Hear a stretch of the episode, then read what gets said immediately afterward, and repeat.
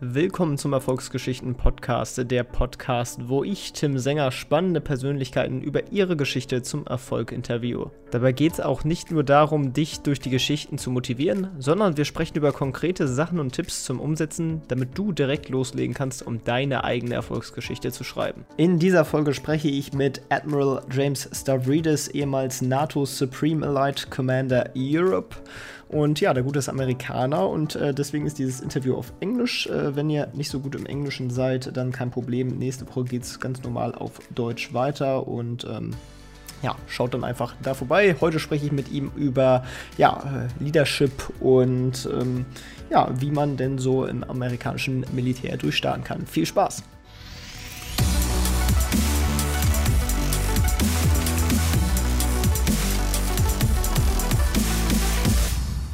Yeah, I'm pleased to welcome uh, the former NATO Supreme Allied Commander Europe, Admiral James Stavridis. Uh, yeah, welcome to the podcast as our first English speaking guest.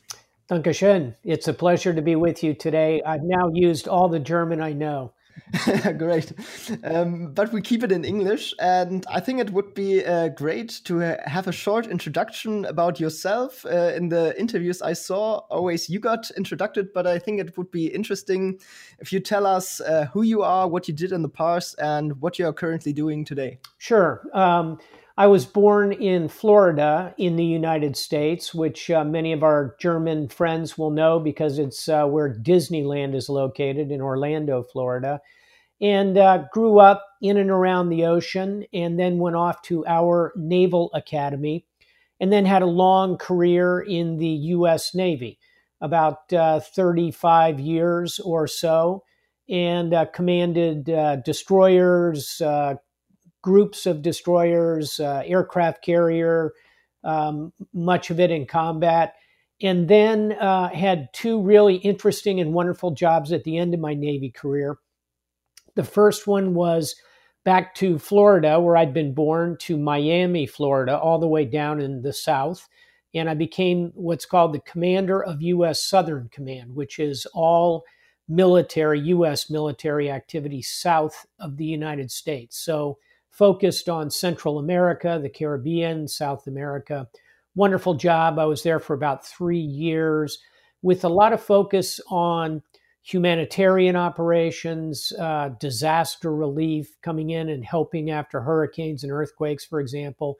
Uh, very much what we would call a soft power uh, mission.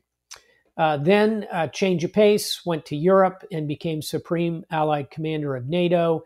Also, commander of U.S. European Command, so all U.S. military forces in Europe, plus Supreme Commander for, at the time, 28 nations of NATO.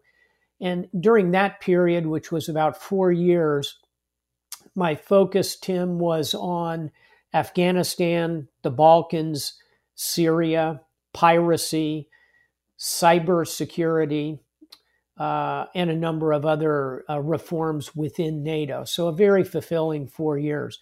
Uh, after that, I um, finished up my military career and then turned to higher education, became the dean of the Fletcher School of Law and Diplomacy at Tufts University in Boston, Massachusetts.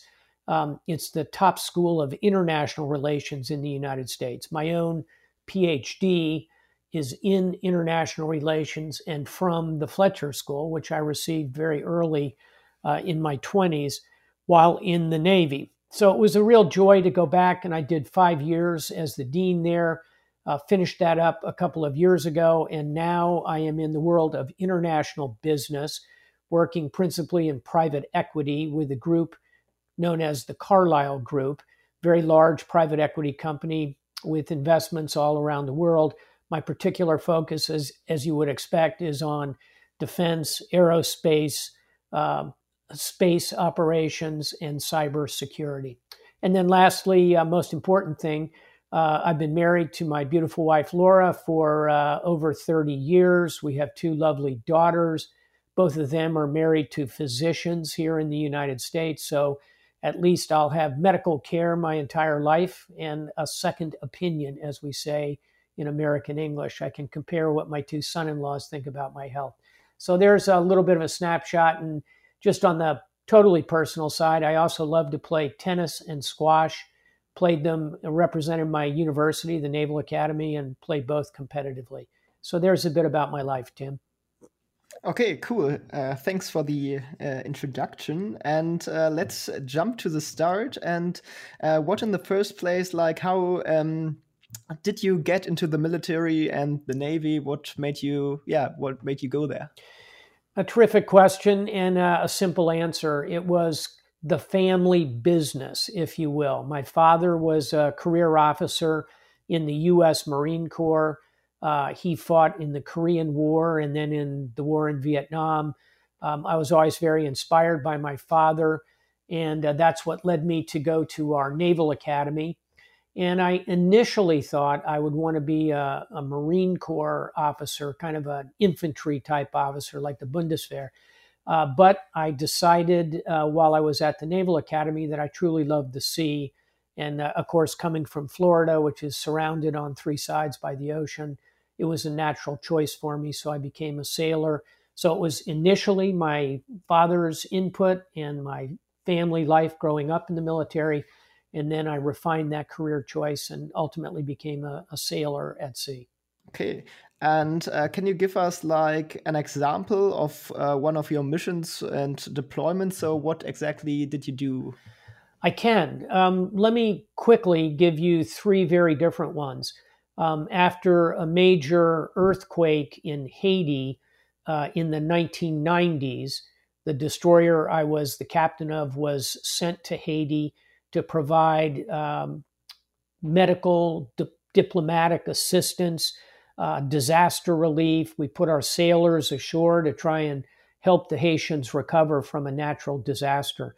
Uh, a second mission, uh, also in the 1990s, was off the Balkans when uh, you'll recall there were wars in the Balkans and we needed to, uh, NATO, um, ensure that uh, there was stability in that region. So I was off the coast of the Balkans for months at a time, uh, ensuring that arms and military supplies did not go into that very war torn area. And then a third one in the uh, aftermath of 9 11, I was in command of an aircraft carrier and was, uh, and the carrier, the ships along with the aircraft carrier.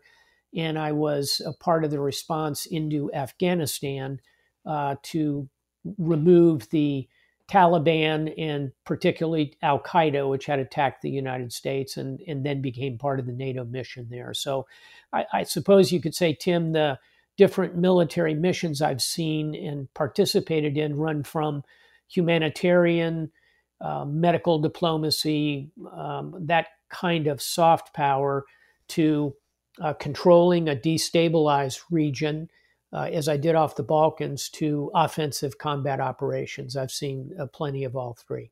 What is there the difference between the challenges like on a soft operations like humanitarian or like on a on a yeah on another uh, mission where you are more like on the hard side? Um, you know, in many ways, the soft power missions are more challenging. They're more complex. Um, when you're doing hard power missions and it's offensive activity, um, it tends to be pretty simple. You identify targets, you strike them. Um, it is a very clear, simple, and um, of course, a, a very uh, military kind of mission.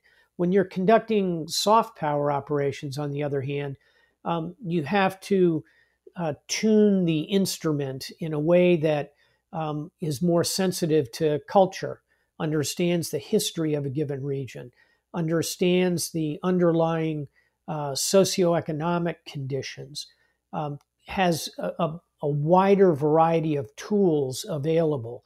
And um, therefore, it's more complicated when you try and apply the military to those sorts of humanitarian operations. And of course, in a in many situations, you have to do both. Um, take the example of the uh, German deployment to Afghanistan. Uh, Germany, for many years, was in charge of operations in the north of Afghanistan, uh, centered around a place called Mazar-e Sharif. And um, the Germans there had to be very capable of conducting combat operations and protecting their soldiers and conducting operations against the Taliban in support of the Afghan security forces, so hard power. But at the same time, the Germans um, had a soft power mission, working with education, um, ensuring that schools were open and were safe, participating in literacy training for the Afghan security forces and Afghan children, um, ensuring that medical capability was available to the civilian population. So um, it is entirely possible that a military unit has to conduct both hard power and soft power missions at the same time. And by the way, I will say that um, in my experience with the, the Bundeswehr and the German armed forces, um, they were particularly adept at moving across that spectrum between hard and soft power, very professional. Okay. So uh, then moving on and looking at your impressive career and like, uh, what did you do that others didn't do that, yeah, got you promoted all the way up to rank of an admiral? well, um, some would say that I became an admiral due to a computer error of some kind, but um, taking your question seriously, um, and I think there's a good life lesson in all of this. Um, first of all, I was never afraid to fail. In other words, I would try things, and everybody's success is based not on unbroken chain of everything worked out perfectly. Everybody's success in life is a result of overcoming mistakes they made. So I certainly made my share of mistakes along the way. Um, and I was, however, I remained positive and upbeat and tried to show my superiors that I could come back uh, when I was faced with a setback. So that is one important quality, I think, resilience. Number two is being open to other ideas, to uh, reading, to listening, to keeping an open mind. Um, I'm a, a, huge reader, and in fact, I wrote a book uh, about reading and leading. It's called The Leader's Bookshelf and it's a, a collection of 50 books that I think make you a better leader. Some are biography, some are history, some are novels. Um, it runs the spectrum. So, a, a, second quality that I think has been very helpful to me is that intellectual curiosity and, and having an open mind about what I read. And then, uh, third and finally, um, I, I think that something that has been successful for me is being interested in other people. Um, in other words, I, I've always tried as a leader to understand the, the people who are on my team, to uh, learn their stories, to find out what is important to them, um, and to be collegial and friendly and open. And so I think those are three uh, aspects to how I approach my career, particularly in the Navy, which is, again, to be resilient, to be intellectually curious, and to be uh, kind and friendly to others. Um, that's not the prescription that everyone uses or, or applies, particularly in the military, but it worked for me. Mm. And did this like intellectual interest was this also one reason uh, you yeah did like um, yeah, you jumped in the academic world as well and did a PhD in international relations while pursuing your career? Yes, very much so. And uh, the way that unfolded was I graduated from our Naval Academy and then was assigned to uh, first to a destroyer, a relatively small ship, and then to a big ship, an aircraft carrier. And I was at sea for most of five years. And I was a very capable mariner. I understood my job in the military. I could certainly launch a missile, but I could not launch an idea. I did not have that kind of intellectual uh, underpinning. And so I was at that point prepared to get out of the Navy and go back to graduate school. And I communicated that to my superiors. And they said, well, you know, Admiral, or at the time, Lieutenant Stavridis, how about if you stay in the Navy and we will send you to graduate school? So they sent me to the Fletcher School of Law and Diplomacy at Tufts University. And I spent two years taking classes, and then the Navy gave me another year to uh, write my PhD, which was on the Law of the Sea Treaty. And in the course of those years, um, I developed a, a, very strong affinity for ideas and books and writing, which I've come to enjoy greatly. Um, and so it was a result of my Navy career and the fact that the Navy was willing to give me the time uh, to be involved in the world of ideas. And I sailed into that world, you know, 30 plus years ago, and I've I've never left. Yeah, and yeah, that that also leads like to the to the next uh, step. Um, yeah, you, you wrote a lot of books, which you already said, and yeah, your new book, uh, "Sailing True North," or in German, "Segeln gen Nord," is about lessons of leadership and character from ten of the historic uh, most significant uh, naval commanders. And yeah, so uh, can you tell us a bit what you wrote there and what you learned from these people? I can. Um, well, first of all, I want to just make a distinction between uh, leadership and character because they're kind of two different things. Um, leadership, think of it like a door. Uh, leadership is a big door that swings out through the world, but that door doesn't have any moral compass. It, it, it is merely a tool. And so uh, a great leader can be somebody like Chancellor Merkel, who I think is a great leader today. Um, who is uh, has some successes, has some failures, but um, her moral compass is in the right direction. Um, on the other hand, somebody like Pol Pot, the dictator of Cambodia, he was a very capable leader. He was able to lead his nation into uh, a, a, disastrous genocide um, through force of personality and the, the tools of leadership. So leadership doesn't have a moral compass. What, what matters when that door of leadership swings are the small hinges that that door swings on. And those hinges are character. That's, that's what's in the human heart. And so Angela Merkel is a leader who has a moral compass. And I think sails true north. She does what she thinks is right. Um, someone like Pol Pot of Cambodia is, is a cruel dictator, um, and his moral compass has failed. It failed him and it failed his nation. So for me, character, that hinge upon which that door of leadership swings, is more interesting than leadership. Character is more interesting than leadership. And so, what I try to do in the book uh, because I think it's good to write about things you actually know about. I know a lot about the sea, I know a lot about admirals, and I thought I would use some case studies based on some admirals that I knew uh, and kind of tell the story of character looking through the lens of a series of 10 admirals over the course of 2,500 years.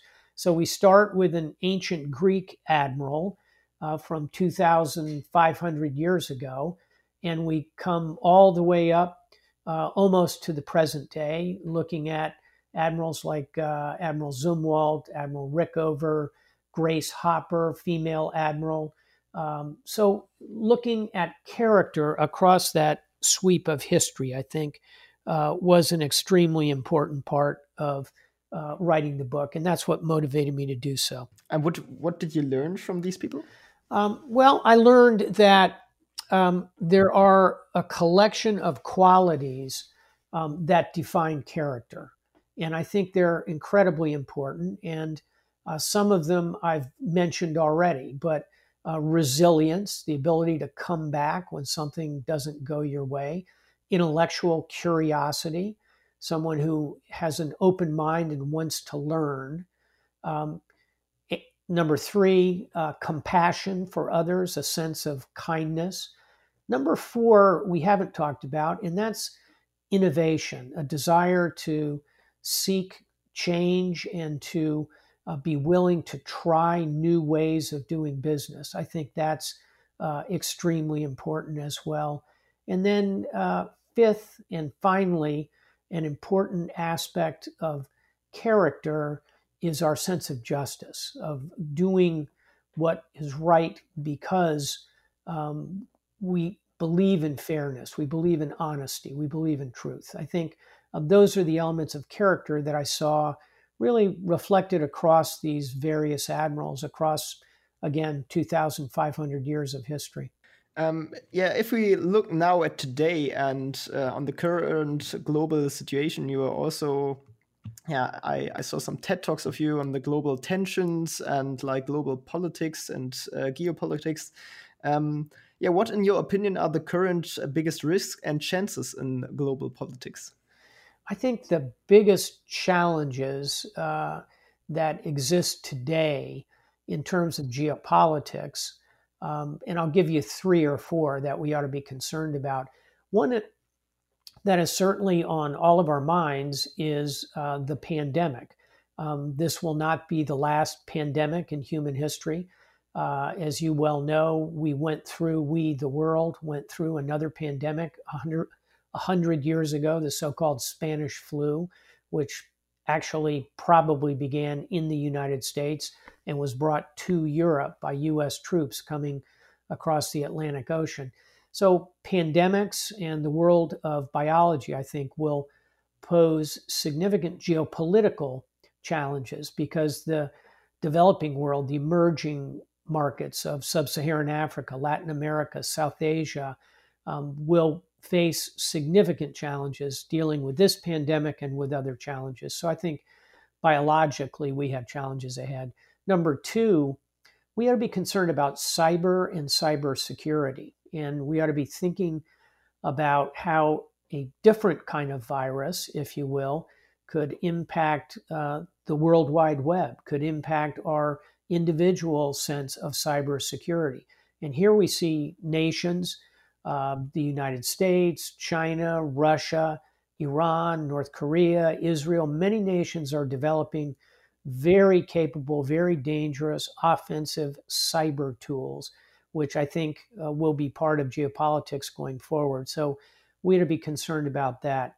Uh, thirdly, I think we all see the ongoing instability in the Middle East, and and this ought to concern us. It's a it's a huge population.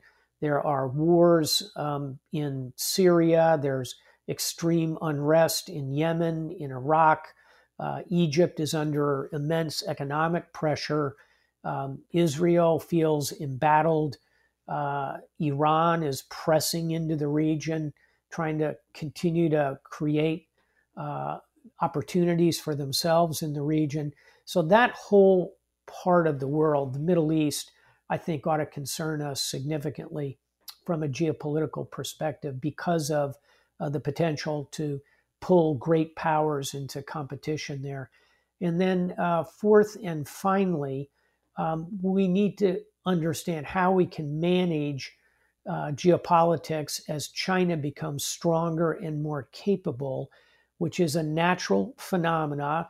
Um, but we need to make sure that our disagreements with China do not lead us into another Cold War, uh, like we suffered through between NATO, the United States, uh, Europe with the Soviet Union. We need to avoid that pattern. It's counterproductive, and that is going to require a pretty deft mix of diplomacy, um, military deterrence, economic incentives, trade agreements. Um, all of that will be challenging. So, there are four things that I'm concerned about um, pandemics, biology, cyber, the Middle East, and China are all, I think, top of mind as I look at global geopolitics. Yeah, and like, do you think that um, one of the problems which makes it harder to solve, like, for example, uh, relations with China, is that nations don't work together that closely? I do. Uh, and in terms of China, let's let's talk about that for a moment. You see China, which has um, a, a, big population, obviously, most populous country in the world, although India will overtake them sometime during this decade. Uh, but China has disagreements with the West about uh, trade and tariffs, about cyber activities, about the South China Sea and China's territorial claims to the entire South China Sea, um, the way Hong Kong is being treated, the treatment of Uyghurs inside of China. There are plenty of disagreements between uh, China and the United States and many, many other countries, frankly. So, what we need is dialogue. We're going to need some level of military deterrence, but we're not going to solve this one uh, by pointing a gun at China.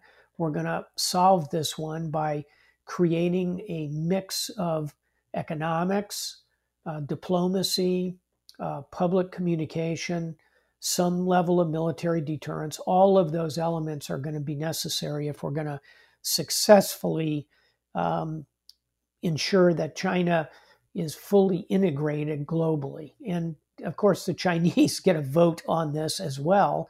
And a lot will depend on how they decide uh, to set their course and how China will decide what kind of nation it wants to be uh, as this 21st century unfolds. Okay, so um, now let's move a bit uh, back from politics and yeah, get into um, yeah. Today your career is in private equity at Carlyle Group. How did you get into private equity in the the business? And um, yeah, I uh, finished up my five years as dean of the Fletcher School. Really enjoyed that. And then a good friend of mine named David Rubenstein, who's a well known businessman and philanthropist here in the United States, um, came to me and, and said, You know, have you thought about international business? And the case he made was that I have a, a lifetime of experience uh, around the world. I deeply understand uh, geopolitics. Um, what I had learned as the dean at the Fletcher School, which is a very international school, was very contributory to this. And so he asked me to come aboard and essentially do three things at the Carlyle Group, uh, all of which I enjoy greatly. One is to do internal geopolitical advice for the firm. So, example, should we now look to invest in Ethiopia now that the long, long running civil war there has ended? Um, what is going to happen with China and the U.S. relationship? How does that impact uh, the decisions we make as a firm about investment? So, internal geopolitical advice. Um, the second thing uh, David Rubenstein asked me to do uh, was external client facing engagement. So, Admiral, can you fly to Paris and meet with a group of senior investors there and talk about the world and talk about uh, the kind of investments that we're doing at Carlyle and uh, be part of being the visible public face of the Carlyle Group. So that's kind of the second thing, external role. And then thirdly, uh, what private equity at the end of the day is all about is making investment decisions about whether we buy a company, whether we sell a company, uh, how do we improve that company? Do we put new people on the board of that company? Do we give it more capital, more money? Um, and so I am also involved in individual deals that the Carlyle Group is doing in areas that you would expect. So I'm involved in cyber security deals. I'm involved in defense uh, deals. I'm involved in our satellite um, ideas. Um, so I take my expertise and translate it into the world of business. And it's a it's a new and interesting third act in my life, and I'm enjoying it a great deal. Hmm. Yeah, that's good. And um, yeah, now um, I uh, read that um, in 2016, the New York Times wrote about uh, you that uh, yeah you were in talks um, of becoming vice president uh, for the Clinton administration um, if she would have won. And yeah, is there a chance to to see you in political office um, in the future? Well, just to back up, in 2016, I was uh, asked by then uh, Senator Clinton, Secretary Clinton, uh, whether I would be willing to be vetted for vice president. What that means is, was I willing to be a candidate and be considered uh, to come into that administration? She ultimately chose a different individual, Senator Tim Kaine, as her running mate, as the nominee for vice president. But I think uh, had she been elected, it is likely that I would have gone into government in a senior role in her administration. Uh, after the election in 2016, I was then asked to come to Trump Tower and discuss a cabinet position in the Trump administration. And I gave that some thought, but ultimately decided that um, I had too many uh, fundamental disagreements with the general policy direction of the Trump administration. So I came very close in 2016 and looked at both sides. I should mention that politically, I am what we call in the United States a registered independent. What that means is that I am neither a Republican nor a Democrat. Um, my registration, when I register to vote, is no party affiliation. Um, I have voted for Democrats, I've voted for Republicans, and politically, I consider myself a centrist um, who is strong on defense and cyber and those kinds of issues. Uh, but I am center, center left on social issues. I'm very much in favor of women's right to choose. I'm very much in favor of racial equality. I'm very much in favor of programs to help the poor move forward. So I'm really in the political center in the United States.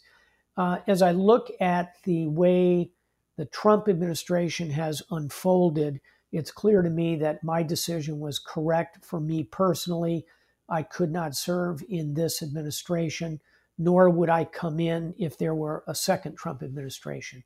Um, in terms of Vice President Biden, who, of course, is the other candidate, I know him well. Uh, I have a great deal of respect for him, and I am certainly open to the idea of future service. Um, at the moment, however, uh, I'm very content in my current role in private equity and I will let uh, events take whatever course they will, and we'll know more after November. Okay, yeah, that will be interesting. Uh, I will look at that. and yeah, you have, uh, I, I, read that you've collected over 5,000 books. How often do you read? And yeah, what was uh, books that stand out for you? Well, you know, I started uh, a love of reading when I was a small boy because we lived in Greece. I'm Greek American, and my father, as I mentioned, who was in the U.S. military, was sent to Greece to be uh, the naval attache there at the embassy. And this was in the 1960s. And at the time, there was no television to watch. Uh, Greece didn't have an active uh, television system. And so when I was a, a boy, uh, instead of watching television, uh, I became a reader and I would go to the library and check out 10 books a week and take them home and read and read and read. And I've always loved books and loved reading. And that continued as I went along in life. And then obviously, uh, graduate school in particular opened a whole new world of reading to me. In terms of uh, how I've ended up with 5,000 books, um, just over time, I, I buy books, I love them. Um, and I, I often go back and reread books, and um, they're all in one large library here in my home in Florida. Uh, some of the authors I, I particularly like. Um, of American authors, I like uh, Cormac McCarthy, who has written about the American West. Um, he wrote uh, No Country for Old Men, uh, which is a, a well known movie. Um, he, he writes about the American experience in the West. I like Ernest Hemingway, who I think is is well known on both sides of the Atlantic. Um, in terms of non-U.S. writers, um, I like the Canadian writer Margaret Atwood, uh, who has written a number of marvelous books of science fiction. I particularly like the British writer uh, Hilary Mantel, who has uh, also written many, many books, uh, but in particular has written a history a fictional history of uh, the life of Henry VIII, who's one of the great characters in history. Of uh, German writers, I enjoy Goethe, uh, Hermann Hesse. Um, I uh, of the French, I like Sartre, Camus. Um, so I, I, have fairly international tastes. I prefer fiction about two to one. Uh, nonfiction, I enjoy many, many non-fictional writers, um, particularly historians. Um, one I like a lot, an American historian, uh, is Barbara Tuchman, who has written about um, both U.S. history and uh, international history. Her book, The Guns of August, about the start of World War One, is quite stunning. Uh, and then finally, another American historian I like a lot is a woman named Doris Kearns Goodwin, uh, who is someone who has written about the American uh, history and is, I think, a marvelous writer. Perhaps her most interesting book is about Abraham Lincoln. It's called Team of Rivals about how Lincoln put his cabinet together. Okay, so if you can like choose one book and recommend that to uh, our audience in like in terms of personal development, success, leadership, which book would it be? Well, um, first of all, again, thank you for having me on to talk about sailing true north, and I hope that that is a book that um, is is one that can help everybody on their personal voyage. And of course, that's nonfiction and it brings in a lot of history and, and a lot of uh, the world of the oceans. But in terms of another book that I find um, kind of interesting to to read, and I I have reread it many many times, is uh, written several hundred years ago by Voltaire, and it is Candide, which is um, a kind of a satirical look at life uh, but is really full of lessons of resilience and optimism and why those are important in how we uh, how we conduct ourselves in this voyage of life that we're all embarked in. Okay, cool. So what I also can recommend is uh, your book uh, Power Dynamics at Sea, which I also read um, once I uh, got introduced to you by the publisher uh, which is also, I think, a, a, great book if you want to learn about that topic. And yeah, thank you. Uh, just uh, to to mention that book, that's uh, Sea Power: The History and Geopolitics of the World's Oceans. And instead of having people, uh, the characters in that book are each of the world's oceans. So there's a chapter on the Atlantic, a chapter on the Mediterranean, a chapter on the Caribbean, a chapter on the Pacific chapter on the Indian Ocean. And so much of the world's history is actually bound in the oceans. It actually comes as a result of geopolitical battles at sea and the resources we harvest and the trade routes around the world. 95% of all traded goods move on the oceans. So I, I wanted to write a book about the oceans themselves, and you're very kind to uh, mention it. Thank you, Tim. Yeah, and um, for the audience, you can find all the links to Admiral Stavridis' books uh, in the show notes, uh, the description below. Make sure to check them out, and uh, yeah, I definitely can recommend uh, Sea Power and Sail True North. Yeah, I've read those two, but I think the other ones are great um, too. But I don't think they are available in German. But of course, you can buy them in English as well because yeah, we got Amazon. and yeah, coming to an end. Um, what is your final advice uh, for success and leadership uh, for our audience? Um, I would say that great leaders and people of character have three tools that are incredibly important. Um, one is communication, and that means being open uh, and listening as well as transmitting. Um, communication, we need to remember, is not a microphone.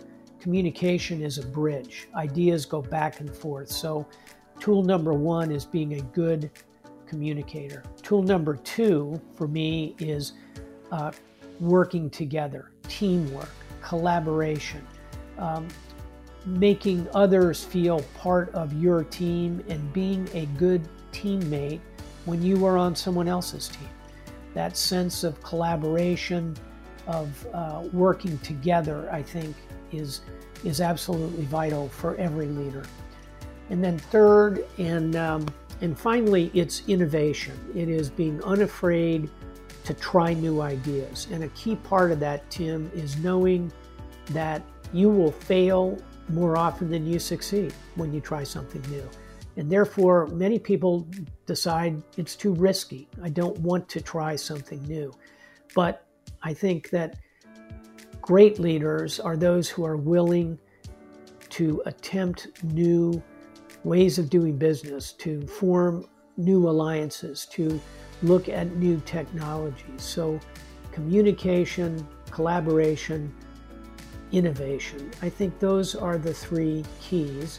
And then finally, all that has to be on a bedrock of integrity that values the things that we cherish democracy, liberty, freedom of speech, freedom of the press, gender equality, racial equality. Look, we execute those values imperfectly, but they are the right values.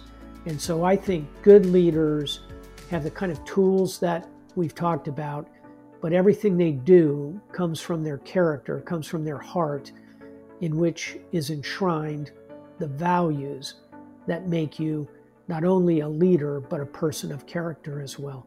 Yeah, I think these are perfectly. Uh, uh, yeah, perfectly last words to sum up this episode. Uh, yeah, thanks for your time. It was a pleasure to have you here, Admiral James Stavridis. Thank you very much.